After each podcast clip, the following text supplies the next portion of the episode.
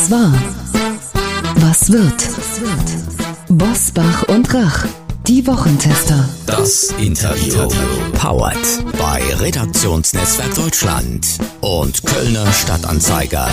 Und hier sind die Wochentester. Wolfgang Bosbach und Christian Rach.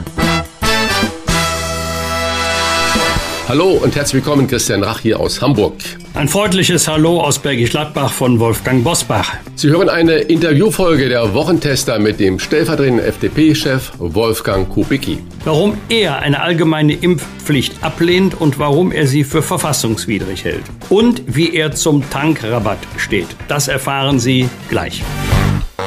Unser heutiger Werbepartner ist der Blanc Vallée Verlag. Wir bedanken uns für die freundliche Unterstützung. Die Diplomatenallee heißt der neue Roman von Annette Wieners. Er spielt im Jahr 1974 in Bonn, also in der damaligen Bundeshauptstadt. Erzählt wird die Geschichte von Heike, Mutter zweier Kinder, die im Schreibwarengeschäft ihrer Familie arbeitet. Eines Tages taucht ihr alter Graphologieprofessor bei ihr auf und will, dass sie für ihn Schriftgutachten erstellt. Die Gutachten sind der Auftakt für eine deutsch-deutsche Geschichte, die es in sich hat. 1974 war ein unheimlich spannendes Jahr. Die DDR eröffnete eine ständige Vertretung in Bonn und schickte dazu 100 staatstreue Genossen an den Rhein. Im Roman hofft Heike, ihr Bruder ist dabei und lässt sich auf einen Deal ein. Die Diplomatenallee verwebt die Ost-West-Story einer mutigen Frau mit dem Thema Graphologie, also der Begutachtung von Handschriften. Und passend zum Buchstart hat der Verlag ein Gewinnspiel aufgesetzt.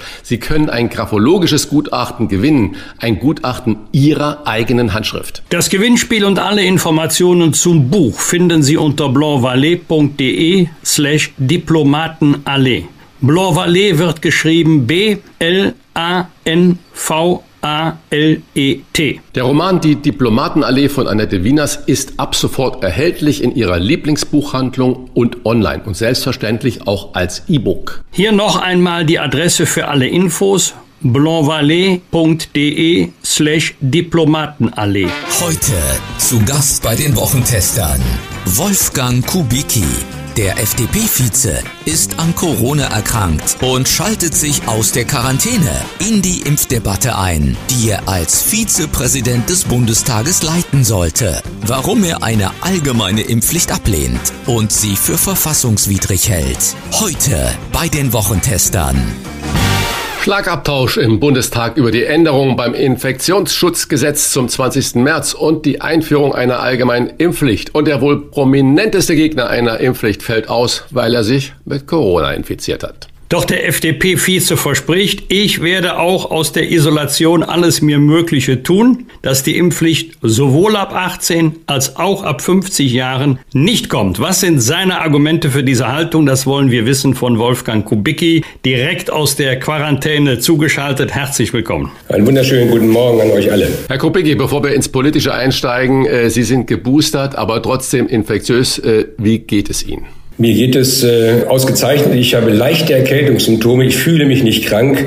Ich würde mal sagen, ich bin infiziert, aber nicht krank. Und wie mir geht es ja äh, Hunderttausenden von Menschen, denn die hohen Infektionszahlen, die wir gegenwärtig haben, betrifft ja überwiegend Geimpfte und Geboosterte und nur zu einem geringen Teil Ungeimpfte. Insofern kann man schon sehen, die Impfpflicht selbst macht eigentlich gar keinen Sinn mehr. Du hast dich auch bei uns in diesem Podcast immer gegen die Impfpflicht ausgesprochen, aber für die Impfung lässt dich die Corona-Infektion an der Impfung zweifeln? Nein, überhaupt nicht, denn ich habe immer wieder gesagt, mein Freedom Day war der Tag meiner zweiten Impfung, weil, es, weil er mir die Sorge genommen hat, vor einem schweren Verlauf und möglicherweise auch an Corona zu versterben. Das war noch unter Delta-Varianten, aber auch bei Omikron ist es so, man sieht das ja, selbst wenn man infiziert ist, gibt es, wenn überhaupt Symptome auftreten, nur einen milden Verlauf und das rechtfertigt die Impfung schon. Also es befreit einen innerlich vor Angst und Sorge und das empfehle ich allen Menschen, die Sorge um ihre Gesundheit haben, sich doch lieber impfen zu lassen dann können sie befreit im Leben umhergehen. Aber mein Beispiel zeigt, wie das viele andere, wie das des Ministerpräsidenten von Nordrhein-Westfalen, dass trotz aller Einhaltung aller Maßnahmen, die ja noch bestehen, Maskenpflicht und Abstand halten und äh, sich testen lassen, äh, die Infektion nicht verhindert worden ist. Und wir müssen wissen, es war nie das Ziel der Pandemiepolitik, Infektionen zu verhindern. Das Ziel war immer, eine Überlastung des Gesundheitssystems zu verhindern. Und Da sagt Karl Lauterbach jetzt gerade auch an einem Brief an die Kassenärztliche Bundesvereinigung, eine Überlastung des Gesundheitssystems gibt es nicht und steht auch nicht bevor. Und damit entfällt die rechtliche Grundlage für die Anordnung vieler einschränkender Maßnahmen. Herr Kubicki, aber Karl Lauterbach sagt auch, die Lage sei viel schlechter als die Stimmung. Hat er damit denn recht? Ja, ich kenne seine Stimmung nun nicht, aber ich kann nicht sehen, dass die Lage besonders dramatisch ist. Wir haben zwar extrem hohe Infektionszahlen, bei denen hätten wir früher schlaflose Nächte gehabt, äh, aber es gibt eine Entkopplung dieser Infektionszahlen von der Einweisung in Krankenhäuser, vor allen Dingen auf Intensivstationen. Und wir sehen das ja europaweit. Momentan ist Deutschland das einzige Land, was an restriktiven Maßnahmen festhalten will. Alle anderen um uns herum mit höheren Inzidenzen wie Österreich, die Schweiz, Niederlande schaffen den wesentlichen Teil der Maßnahmen ab. Und es gibt auch keine Impfpflicht. Es gibt kein demokratisches Land mehr, in dem es eine Impfpflicht gibt. Europaweit wären wir damit die einzigen ohne sinnvolle Begründung. Die Österreicher haben ihre Impfpflicht jetzt ausgesetzt mit der bemerkenswerten Erklärung, bei der Omikron-Variante mache eine Impfpflicht gar keinen Sinn mehr und dem sollten wir uns anschließen. Wir sollten nicht glauben, wir Deutschen seien die Einzigen, die wissen, wie es besser funktioniert. Du hast diese Woche auf Facebook geschrieben, Zitat, ich bin geboostert und trotzdem infektiös. Das zeigt, dass die staatlich verordnete Pflicht zur Impfung völlig sinnlos ist. Zitat Ende geht es aber nicht im Kern um die Schwere des Krankheitsverlaufes und die Belastung oder mögliche Überlastung der Intensivstationen? Ja, wenn das so wäre, würden wir anders diskutieren, aber wir stellen tatsächlich fest, dass wir genau dies nicht haben. Übrigens auch in den Ländern nicht, die vor uns schon geöffnet haben. Die Dänen haben bei einer 5000er Inzidenz begonnen, ihre Maßnahmen abzuschaffen. Es gab einen kurzen Anstieg auch noch der Infektionszahlen, aber keine Belastung des Gesundheitssystems. Das ist ja das zentrale Argument, rechtlich übrigens auch das zentrale Argument für grundrechtseinschränkende Maßnahmen. Die Österreicher haben eine Inzidenz von ungefähr 3000 momentan und trotzdem sind sie nicht beunruhigt und wir müssen das auch nicht sein. Wir müssen wegkommen von einer Politik der Angst hin zu einer Politik der rationalen Vernunft. Die Tatsache, dass ich mich trotz Boosterung habe anstecken können und andere anstecken kann, deutet darauf hin, kein Fremdschutz mehr bedeutet eine Impfpflicht ist sinnlos. Ich kann nur Impfen empfehlen, weil es einen gewissen Selbstschutz beinhaltet. Aber wenn wir keine anderen mehr schützen können, dann macht eine Impfpflicht keinen Sinn. Abgesehen von der Tatsache, dass wir bei den über 18-Jährigen, das vergessen wir ja auch immer wieder, also bei denen, für die eine Impfpflicht eingeführt werden sollen, eine Impfquote von über 85 Prozent haben. Was soll da noch oben drauf gepackt werden? Und lass mich das nochmal sagen, Wolfgang, wenn die über 60-Jährigen, die sich haben, hätten impfen lassen können, sich entscheiden, sich nicht impfen zu lassen, ist das deren eigene Entscheidung. Das sind erwachsene Menschen und der Staat hat kein Recht, gegen ihren Willen sie schützen zu wollen. Das müssen die Menschen im Zweifel selbst entscheiden und mit Konsequenzen auch selbst leben. Ich glaube, wir sind schon weiter als Karl Lauterbach das denkt. Wir haben eine relativ hohe Impfquote, wir haben auch eine relativ hohe Genesenenquote und ich wünschte mir, dass wir endlich mal die Daten erfassen, wie stark die in Anführungszeichen Durchseuchung, Abführungszeichen der deutschen Bevölkerung bereits ist. Sie haben ja auch eine ganz interessante Frage an das äh, Bundesgesundheitsministerium äh, gestellt, die vermutlich Millionen von Menschen in Deutschland ähm, interessieren. Und zwar die Frage, wie wirksam der Impfschutz ein Jahr nach dem Boostern ist. Nun, meine Frage, gab es denn schon eine Auskunft? Können Sie die Leute im Land sagen, was das Gesundheitsministerium auf diese wirklich entscheidende Frage ja geantwortet hat? Es hat geantwortet, es weiß es nicht. Wie bei vielen anderen Fragen, die man sinnvollerweise stellen sollte, man weiß es nicht. Wir wissen nicht, wie viele Menschen tatsächlich geimpft sind. Das sagt das RKI selbst. Man schätzt, dass fünf Prozent mehr Menschen geimpft sind, als das ausgewiesen ist offiziell. Wir wissen nicht, wie viele Menschen auf den Stationen sind jetzt in den Krankenhäusern, die äh, wegen Corona eingeliefert worden sind. Äh, in Schleswig-Holstein anderswo sagen mir die Klinikchefs, 80 Prozent derjenigen, die momentan medizinisch behandelt werden in Krankenhäusern, sind wegen anderer Dinge eingeliefert worden und äh, man ist dann nur, weil man getestet wird, positiv getestet worden, ohne dass Symptome aufgetreten sind. Also die Datengrundlage für so weitreichende Maßnahmen äh, wie das Schließen von Geschäften, 2G, äh, 2G-Plus-Regeln äh, und auch so weitreichende Maßnahmen wie eine verpflichtende Impfung, die Datengrundlage ist einfach nicht vorhanden. Und das ist der größte Skandal überhaupt in der Pandemie. Karl Lauterbach ist angetreten, das äh, habe ich ihm hoch angerechnet mit der Erklärung, er wolle diese Datenlagen verbessern. Und wir sind drei Monate später immer noch im Reich des, äh, der Blinden, der, der Menschen, die, die mit Vermutungen arbeiten müssen, mit Plausibilitäten, aber ohne sichere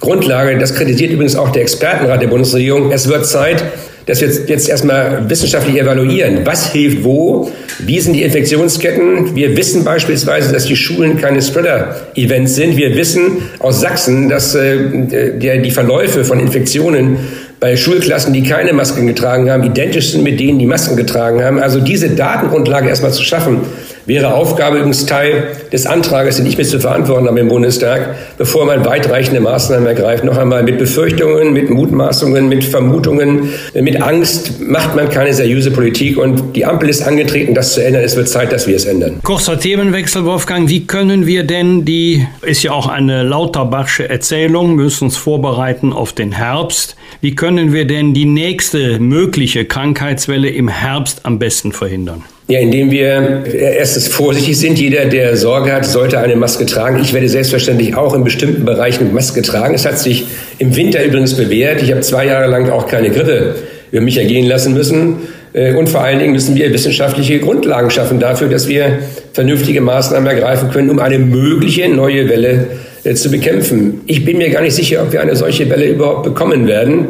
Die Wahrscheinlichkeit ist äh, genauso groß wie die Wahrscheinlichkeit, dass wir sie nicht bekommen werden. Denn wenn jetzt viele Menschen geimpft sind und sich infizieren, trotzdem infizieren, äh, Herr Drosten hat mal gesagt, wir müssen alle das Virus einmal sehen, um eine dauerhafte Immunisierung zu erreichen. Also wenn möglichst viele Menschen sich jetzt bei der Omikron-Variante infizieren, ohne schwere Verläufe, ist das vielleicht die Grundlage dafür, dass wir im Herbst und Winter keine großen Sorgen haben müssen. Denn diese Behauptung, die im Raum steht, es wird eine schlimme Variante geben, grenzt an wissenschaftliche Unseriosität. Denn bisher ist es so, bei den Entwicklungen der Viren, jedenfalls bei denen, die nicht letal sind, dass sie dazu neigen, weniger pathogen zu werden, dafür ähm, sich mehr verbreiten zu können. Und das sehen wir jetzt auch bei Delta und Omikron.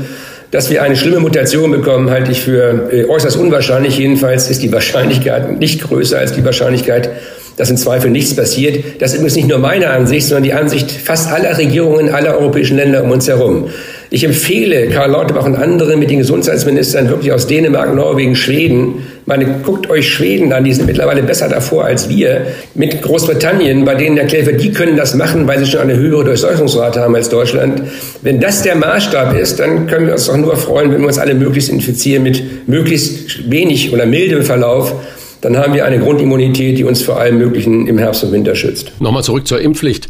Seit Wochen wird ja jetzt darüber diskutiert und im Bundestag hat sich ja bislang keine Mehrheit für diese allgemeine Impfpflicht abgezeichnet. Zur finalen Abstimmung soll es ja in der Woche ab dem 4. April kommen. SPD und Grüne wollen auf die Union jetzt zugehen und haben da Angebote gemacht und das bewegt sich ja irgendwie. Haben Sie Angst, dass die FDP am Ende ausgebotet wird über diese Konstellation? Fraktion? Nein, zunächst einmal ist es ja nicht die FDP, die gegen eine Impfpflicht ist. Es ist eine Mehrheit, eine deutliche Mehrheit in meiner Fraktion. Aber wir haben drei Abgeordnete beispielsweise, die für eine Impfpflicht ab 18 sind, die den Antrag unterzeichnet haben.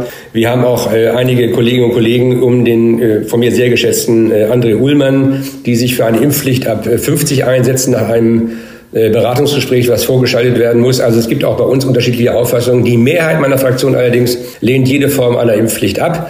Und äh, es gibt auch in allen anderen Fraktionen unterschiedliche Auffassungen. Auch bei den Grünen übrigens gibt es unterschiedliche Auffassungen. Und wir wollen mal sehen, wie die Debatte weiterläuft. Momentan sehe ich nicht, dass es eine allgemeine Impfpflicht ab 18 Jahren gibt. Dafür wird es keine Mehrheit geben, es sei denn, die Union hilft jetzt dabei, was ich mir aus politischen und auch sachlich-inhaltlichen Gründen nicht vorstellen kann. Denn Tino Sorge, der gesundheitspolitische Sprecher, hat sich ziemlich stark positioniert und gesagt, mit der Union wird es keine allgemeine Impfpflicht ab 18 geben. Und wenn die Union bei dieser Haltung bleibt, gibt es keine allgemeine Impfpflicht ab 18, jeweils keine Mehrheit im Deutschen Bundestag. Das muss uns nicht beunruhigen. Noch einmal, es gibt kein anderes Land, kein anderes demokratisches Land, was eine allgemeine Impfpflicht eingeführt hat. Warum ausgerechnet Deutschland hier Vorreiter spielen soll, das schließt sich mir nicht. Und noch einmal, dieses Thema eignet sich nicht, um die Frage zu erörtern, wie wahrt man sein Gesicht? Olaf Scholz war bis zur Bundestagswahl gegen jede Form einer Impfpflicht, wie übrigens alle anderen auch. Dann kam die Delta-Variante, dann kamen wir alle ins Grübeln. Insofern kann ich verstehen, dass man seine Position dort geändert hat. Ich habe bei einer gleichen Datenlage eine andere Auffassung eingenommen, aber ich kann respektieren, dass Leute gesagt haben, bei dieser Delta-Variante mit vielen Menschen, die auf Intensivstationen lagen und mit hohen Todesraten, dass man sich äh, dort anders verhält. Jetzt haben wir eine völlig andere Variante, Omikron, mit wirklich sehr mildem Verlauf, aber einer sehr großen Verbreitungsgeschwindigkeit. Auch da kann man seine Meinung ja wieder revidieren, ohne dass man das Gesicht verliert. Das ist keine Koalitionsfrage, sondern eine Frage, wie man vernünftigerweise mit einer Pandemie umgeht. Und noch einmal, für mich ist wichtig, wir müssen den Menschen langsam die Angst nehmen, damit wir alle lernen, mit dem Virus zu leben. Angst ist der schlechteste Ratgeber bei politischen Entscheidungen. Was spricht denn deiner Überzeugung nach? Du hast es gerade selber erwähnt, gegen den Vorschlag deines Fraktions- und Parteifreundes Ullmann Impfpflicht ab 50. Was wäre dein Argument dagegen? Ja, zunächst einmal will ich sagen, wenn man überhaupt eine Impfpflicht einführen will, dann wäre eine Impfpflicht ab 50 vertretbar. Äh, nicht, dass ich äh, jetzt dafür äh, eintrete, sie wäre aber vertretbar, weil wir sehen, dass ab 50 der Zulauf auf die Intensivstationen stattfindet und auch die Mortalitätsraten steigen. Also je älter, desto schlimmer werden die Verläufe und desto gravierender wird es auch für das eigene Leben. Also dann, wenn man die Intensivstationen von solchen Sachen freihalten will, dann macht eine Impfpflicht ab 50 noch einigermaßen Sinn, kann jedenfalls vertreten werden. Aber das ganze Prozedere ist so unglaublich, dass wir das äh, nicht erreichen. Vor allen Dingen glaube ich nicht, dass ein verpflichtendes Beratungsangebot vorher mit anschließend einer bußgeldbewährten Impfpflicht uns wirklich weiterführt. Ich will das an einem einfachen Beispiel machen. Trotz aller Restriktionen bis hin zu Berufsverboten haben sich immer noch 12, 13 Millionen Menschen nicht impfen lassen. Was glauben wir, was passieren wird, wenn die von ihren Krankenkassen angeschrieben werden, dass sie doch bitte mitteilen sollen, welchen Impfstatus sie haben? Und es reagieren von den 12 Millionen Menschen die Hälfte schon mal nicht. Dann haben wir 6,5 Millionen Menschen, bei denen anschließend die Gesundheitsämter auffordern müssen, einen Impftermin wahrzunehmen. Und darauf reagieren die Menschen jetzt wieder nicht. Und was passiert dann? Dann haben wir 6,5 Millionen Verfahren, die von den Staatsanwaltschaften nach Bußgeldbescheiden umgesetzt werden müssen. Wolfgang, du bist selbst als Anwalt unterwegs gewesen. Ich kann schon die Anwaltskanzleien sehen, die ein Riesengeld damit verdienen, diese Verfahren zu führen. Das wird unser gesamtes System schlicht und ergreifend ruinieren. Das weiß eigentlich auch jeder. Und deshalb frage ich mich, warum man so strikt an dieser Impfpflicht festhält die anschließend durch Bußgeldbescheide abgesichert werden müsste. Also es würde eine Katastrophe werden für unseren Rechtsstaat bei der Umsetzung dieser allgemeinen Impfpflicht. Am Wochenende ist ja Frühlingsanfang, aber auch nicht nur das. Der 20. März war ja bislang auch das Datum, an dem die meisten Corona-Regeln fallen sollten, sozusagen der deutsche Freedom Day. Nun wollen doch immer mehr Bundesländer Maßnahmen wie Maskenpflicht und Zugangsbeschränkungen fortsetzen. Hamburg sagt, vor 1. April tut sich gar nichts. Ist das Verantwortung oder Angst vor der Freiheit. In Hamburg muss ich sogar auf den öffentlichen Märkten, draußen wohlgemerkt, noch eine Maske als Kunde tragen. Ja gut, das müssen die Hamburger im Zweifel selbst verantworten. Das ist ja das, die große Angst der Ministerpräsidenten, dass sie jetzt selbst Verantwortung für das übernehmen müssen, was passiert. Das heißt, sie müssen sich rechtfertigen und können nicht mehr auf so eine obskure Veranstaltung wie die Ministerpräsidentenkonferenz oder den Bund verweisen. Es ist schlicht und ergreifend die Rechtsfolge der Tatsache, dass wir eine Übergangsfrist brauchen, dass die Verordnungen, die jetzt in Kraft sind, bis zum 2. Äh, April noch in Kraft bleiben müssen, weil wir sonst eine Regelungslücke bekommen würden. Denn wenn am 20. Äh, März die Rechtsgrundlage im Infektionsschutzgesetz wegfallen würde, dann müssten von da ab alle Verordnungen äh, aufgehoben und neu geschrieben werden. Das heißt, da dann in den Ländern keine Verordnungen vorhanden wären, könnten sie gar keine Maßnahmen mehr umsetzen. Und das ist äh, etwas, was der Rechtsstaat nicht wollen kann. Also die Übergangsfrist lautet, alles, was bis zum 20. März in Kraft ist, kann bis zum 2. April in Kraft bleiben, wenn die Verordnungen so lange laufen, aber es kann nichts draufgesattelt werden. Das heißt, Hamburg kann nicht äh, in der nächsten Woche dann eine neue Verordnung äh, schreiben, wo sie striktere Maßnahmen anordnen. Diese Rechtsgrundlage entfällt. Sie können nur das fortsetzen, was bis zum 20. März bereits im Verordnungstext in den jeweiligen Ländern steht. Das wird auch Markus Söder und äh, Henrik Wüst beeindrucken, denn deren Überlegungen, wir erklären jetzt mal unser ganzes Land zu einem Hotspot, findet im Investitionsschutzgesetz keine Rechtsgrundlage. Und ich gehe davon aus, dass selbst Markus Söder sich künftig an rechtsstaatliche Verfahren hält. Äh, wie interpretierst du denn den Begriff Hotspot? Also du sagst gerade kein ganzes Bundesland, ein Landkreis oder eine Stadt. Das muss doch eigentlich frei von Rechtszweifeln sein, worauf sich regional der Begriff Hotspot bezieht. Ja, auch da empfehle ich immer wieder mal ins Gesetz zu schauen und auch die Erläuterungen dazu zur Kenntnis zu nehmen. Ein Hotspot ist eine Region, das kann zur Not auch ein ganzes, Bund, ein ganzes Bundesland sein, aber dann muss, müssen die Tatbestandsvoraussetzungen in, in dem gesamten Bundesland vorliegen. Ein Hotspot ist eine Region, in der durch eine aktuelle Infektionsgröße die Überlastung der Krankenhäuser droht und äh, in dem sich eine Virusvariante ausbreitet, die eine höhere Pathogenität ausweist als die Delta-Variante. Das ist der Bezugspunkt. Also wo wir schwerere Verläufe haben, wo abzusehen ist, dass wesentlich mehr Menschen sterben. Also diese Variante, von der Karl Lauterbach vermutet, befürchtet, hofft, ich weiß es nicht genau, dass sie im Herbst oder Winter kommt. Wenn das vorliegt, dann kann man dort ganz strikte Maßnahmen ergreifen, bis hin zur Schließung von Geschäften. Das ist immerhin eine erhebliche Größenordnung, aber diese Tatbestandsvoraussetzungen müssen vorliegen. Wenn in einer Region, beispielsweise in einem Kreis und einem Bezirk in Nordrhein-Westfalen, die Krankenhauskapazitäten überlastet werden, dann muss man zunächst schauen, ob in den Nachbarkreisen entsprechende Kapazitäten äh, vorhanden sind. Dann kann man diese Hotspot-Regelung nicht ergreifen. Ist das nicht der Fall, sind die selbst äh, an einer Belastungsgrenze, dann in der, in der Tat kann der Landtag beschließen, wir stellen fest, in Gütersloh oder im Bezirk Köln sind die Krankenhauskapazitäten an der Grenze und deshalb beschließen wir jetzt wieder Kontaktbeschränkungen, Masken tragen, Hygienemaßnahmen, 2G-Regeln, das geht alles. Aber die Tatbestandsvoraussetzungen, die wirklich klar definiert sind, müssen eingehalten werden. Dass nun Ministerpräsidenten, die ihre Fälle davon schwimmen sehen, davon fabulieren, dass da alles rechtsunklar mein Gott, ich kenne kein Gesetzesvorhaben, wo nicht erklärt wird, dass es äh, unklar sei und dass die Gerichte im Zweifel anschließend entscheiden müssen, was gemeint ist. Für diejenigen, die an diesem Gesetzentwurf mitgearbeitet haben, ist alles klar und alles Weitere sehen wir dann im weiteren Verlauf. Okay, wir verlassen jetzt mal Corona und Impfpflicht und Abstimmungen und wenden uns der anderen Politik zu. Die Ampel ist in dieser Woche genau 100 Tage im Amt, doch zurzeit wird natürlich alles von Putins Krieg und ich sage bewusst Putins Krieg in der Ukraine überlagert und von der Frage, wie die Deutschen von den hohen Energiepreisen entlastet werden sollen, das sind die Zeitungen ja voll und die Vorschläge auch. Ihre Prognose wird der Tankrabatt kommen, den Finanzminister und FDP-Parteichef Christian Lindner vorschlägt. Ich bin mir sicher, dass der Tankrabatt kommen wird, aber es wird nicht die einzige Maßnahme sein. Das ist ja nur eine kurzfristige Reduzierung von erheblichen Kosten, die auf Familien, Mittelstand, Unternehmen der Speditionsbranche einwirken. Das wird begleitet werden müssen durch ein Paket, ohnehin in bestimmten Bereichen die Energiepreise relativ stark zu senken. Ich finde es sehr vernünftig, dass man sich mit der Frage beschäftigt, was machen wir mit den Spritpreisen, denn die Speditionsunternehmen gehen in die Knie, weil sie noch Verträge geschlossen haben zu Zeiten, als die Spritpreise relativ niedrig waren. Die Pendler gehen in die Knie, weil ihr Monatsgehalt aufgefressen wird durch die erhöhten Spritpreise. Da muss schnell was passieren. Das geht nicht über Steuer.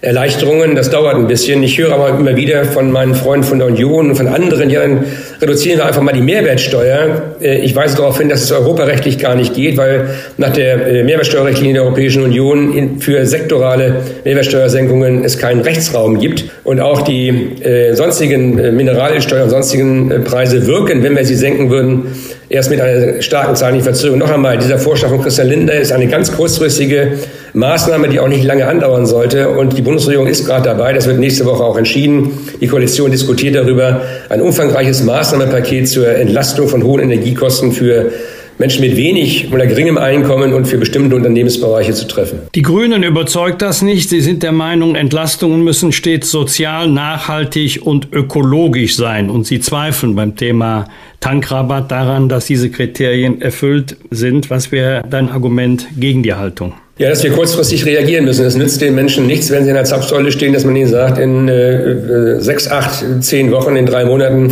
haben wir ein wunderbares Programm, was euch im Zweifel dann hilft. Dann gibt es einige Speditionsunternehmen schon gar nicht mehr und einige Mittelständler nicht mehr und die Preise explodieren, weil auch die Handwerker, die zu Baustellen fahren müssen, dann ihre Kosten entsprechend weitergeben müssen. Also ich halte sehr viel davon, dass man sich äh, in der Sache unterhält und es gibt viele Vorschläge der Grünen, von denen ich auch nichts halte. Das äh, Schöne an der Demokratie ist, dass man sich zum Schluss zu einem gemeinsamen Kompromiss zusammenfinden muss und den wird es geben, da bin ich ganz sicher, denn die Arbeitsweise dieser Ampelkoalition, was mich wirklich überrascht, ist immer davon geprägt, dass man trotz unterschiedlicher Auffassungen, die man öffentlich ja auch sehr gerne formulieren kann, zum Schluss immer wieder versucht, einen gemeinsamen Weg zu finden, um mit Problemen fertig zu werden. Also der Wille, was Vernünftiges gemeinsam auf die Reihe zu bringen, ist groß und zum Schluss wird es ein Kompromiss werden, wie das immer so ist, mit dem alle Beteiligten leben können, auch wenn sie sich anderes und Besseres hätten vorstellen können. Ich bin der Auffassung, wir sollten dafür Sorge tragen, dass Menschen an der Zapfsäule keine Angst mehr haben müssen, dass sie am Ende des Monats nichts mehr im Kühlschrank haben, um essen zu können. Wolfgang, noch ein kleiner Zwischenruf von mir. Ähm, vielleicht irre ich mich da in meiner Betrachtung, aber so ganz falsch ist es sicherlich nicht.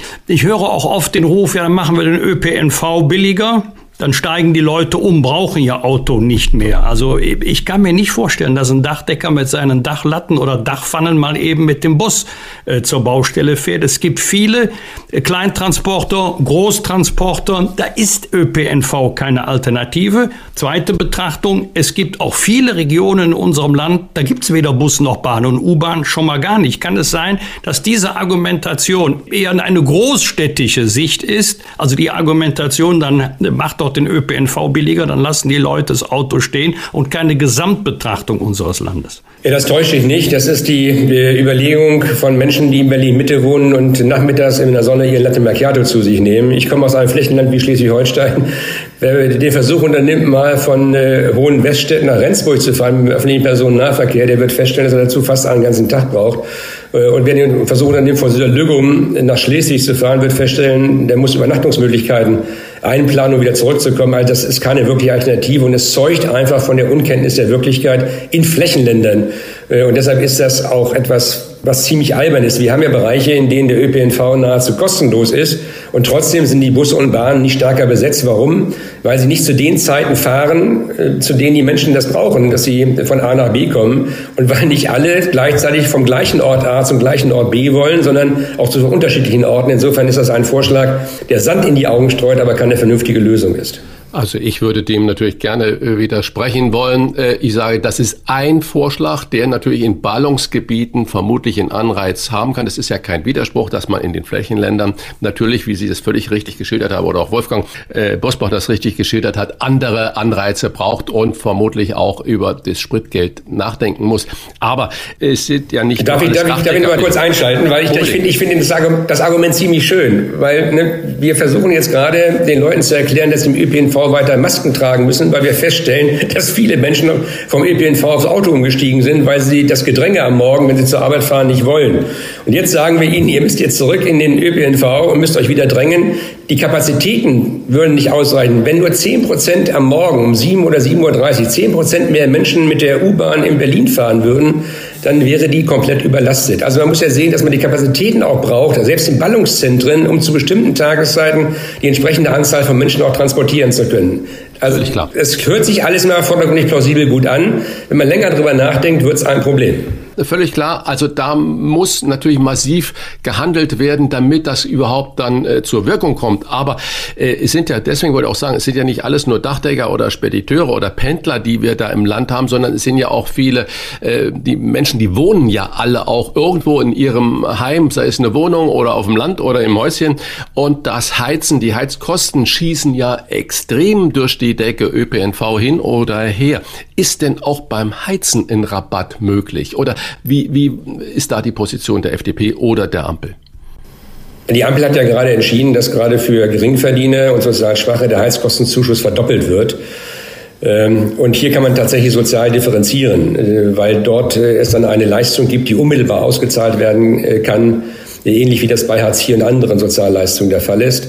Äh, und äh, ich kann denjenigen, die äh, es sich leisten können, sich umzuschauen, ob man Alternativenergie sich besorgen kann und heizen kann, nur empfehlen, dies zu tun, weil die Energiepreise gerade im Bereich des, des Heizens, ob das Gas, Öl ist, in absehbarer Zeit steigen werden und auch nicht wieder sinken werden. Das gleiche gilt für, für Strom. Insofern kann man schon darüber nachdenken, ob man in dem Bereich, in dem man es kann und sich das leisten kann, auf Erdwärme zurückgeht und äh, versucht vielleicht auch andere alternative Energieträger zu finden. Also die Energiekosten, das ist ja der Sinn, äh, die werden äh, auf absehbare Zeit steigen, damit der Energieverbrauch insgesamt sinkt, denn das ist notwendig, um den Klimawandel zu bewältigen, um die CO2-Exposition zu reduzieren. Das ist übrigens auch der Plan von Bündnis 90 Die Grünen gewesen, nicht Energie so teuer zu machen, dass man versucht zu substituieren oder einzusparen, um damit die Klimaziele zu erreichen. Also man kann nicht gleichzeitig sagen, wir müssen Energie verteuern, aber gleichzeitig äh, geben wir das Geld alles wieder zurück und dann haben wir einen Nulleffekt. Unter uns Pastorentöchtern, lieber Wolfgang, wir sind in der Politik lange genug unterwegs, sind Rabatte nicht so ein bisschen eine Mogelpackung, weil der Staat sagen wird, das kostet jetzt viel Geld, aber Freunde, das holen wir später durch Steuererhöhungen oder Ausgabenkürzungen wieder herein. Ja, in der Tat, alles das, was wir momentan ausgeben und nicht selbst verdient wird, also das, was wir Schulden nennen. Und wir finanzieren momentan ja sehr viele Maßnahmen, auch im sozialen Bereich über die Aufnahme von Krediten zur Abfederung von Folgewirkungen der Corona-Pandemie oder jetzt des Krieges aus äh, der Ukraine. Das wird alles künftig erwirtschaftet werden müssen, um es äh, zurückzuzahlen. Ich bin ja sowohl Jurist als auch Ökonom. Es beunruhigt mich weniger, wenn wir im Blick haben, dass unsere wirtschaftliche Leistungsfähigkeit erhalten bleiben muss. Nicht je stärker unser Bruttoinlandsprodukt künftig wächst, desto geringer ist die individuelle Belastung bei der Rückzahlung der jetzt aufgenommenen Schulden. Das ist äh, einfach eine Selbstgänger, das ist äh, das äh, Nonplusultra. Deshalb werbe ich ja bei meinen Sozialdemokraten und auch bei meinen grünen Freunden immer den Blick darauf zu richten, dass wir unsere Wirtschaft leistungsfähig erhalten müssen, wettbewerbsfähig erhalten müssen. Denn wenn wir sehen, wenn das Bruttoinlandsprodukt zurückgeht, dann gehen die Steuereinnahmen zurück und dann gibt es auch scharfe soziale Belastungen. Also bei allem, was wir momentan tun, ist die Verschuldung für mich das geringere Problem, wenn es auch ein Problem werden kann für die Inflationsrate. Aber für mich ist das Problem, behalten wir im Blick, dass wir eine funktionstüchtige Wirtschaft brauchen. Ich erlebe da übrigens gerade, Wolfgang, wenn ich das mal sagen darf, unglaubliche Geschichten. Ich habe grüne Gesprächspartner, die noch vor einem halben Jahr erklärt haben, dass Rüstung was ganz Böses sei, dass die Rüstungsindustrie eigentlich eine ganz fürchterliche Industrie sei, die jetzt mit mir gemeinsam darüber diskutieren, dass wir unsere Rüstungsindustrie aufbauen und erhalten müssen, damit wir Waffen produzieren können, und zwar in eigener Hoheit, nicht angewiesen auf andere, die man braucht zur Selbstverteidigung oder zur Verteidigung der NATO-Staaten. Also es gibt einen Paradigmenwechsel, der ausgelöst worden ist durch die Ukraine-Krise. Das kann man bedauern oder begrüßen. Ich begrüße das, dass wir viel intensiver jetzt und rationaler mit den Notwendigkeiten umgehen, die die Wirtschaft braucht, damit alles funktioniert, damit wir versorgt werden, als es noch vor einem halben Jahr der Fall war, als alle geglaubt haben, es geht immer so weiter und wir können auch die Wirtschaft bös einschlagen. Er wird dafür sorgen, dass die Wirtschaft am Laufen bleibt und er bleibt bei seinem entschiedenen Nein zur allgemeinen Impfpflicht und hält sie sogar für verfassungswidrig. Warum? Das hat er uns heute aus der Quarantäne erzählt. 70 ist er gerade geworden, aber er lässt sich nicht davon unterkriegen im Kampf um die Rückkehr zur Normalität und Freiheit. Vielen Dank für das Gespräch und gute Besserung oder guten Verlauf, lieber Wolfgang Kopicki. Alles Gute auch von mir. Bis bald mal wieder. Vielen Dank und herzliche Grüße zurück. Das waren die Wochentester, das Interview mit Unterstützung vom Kölner Stadtanzeiger und dem Redaktionsnetzwerk Deutschland. Wenn Sie Kritik, Lob oder einfach nur eine Anregung für unseren Podcast haben, schreiben Sie uns auf unser Internet und auf unserer Facebook-Seite.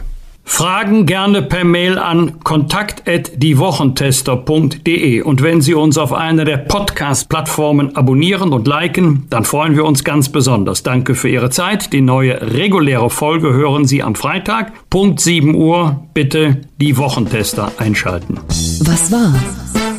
Was wird? Wolfgang Bosbach und Christian Rach sind die Wochentester. Ein Maßgenau Podcast. Powered bei Redaktionsnetzwerk Deutschland und Kölner Stadtanzeiger.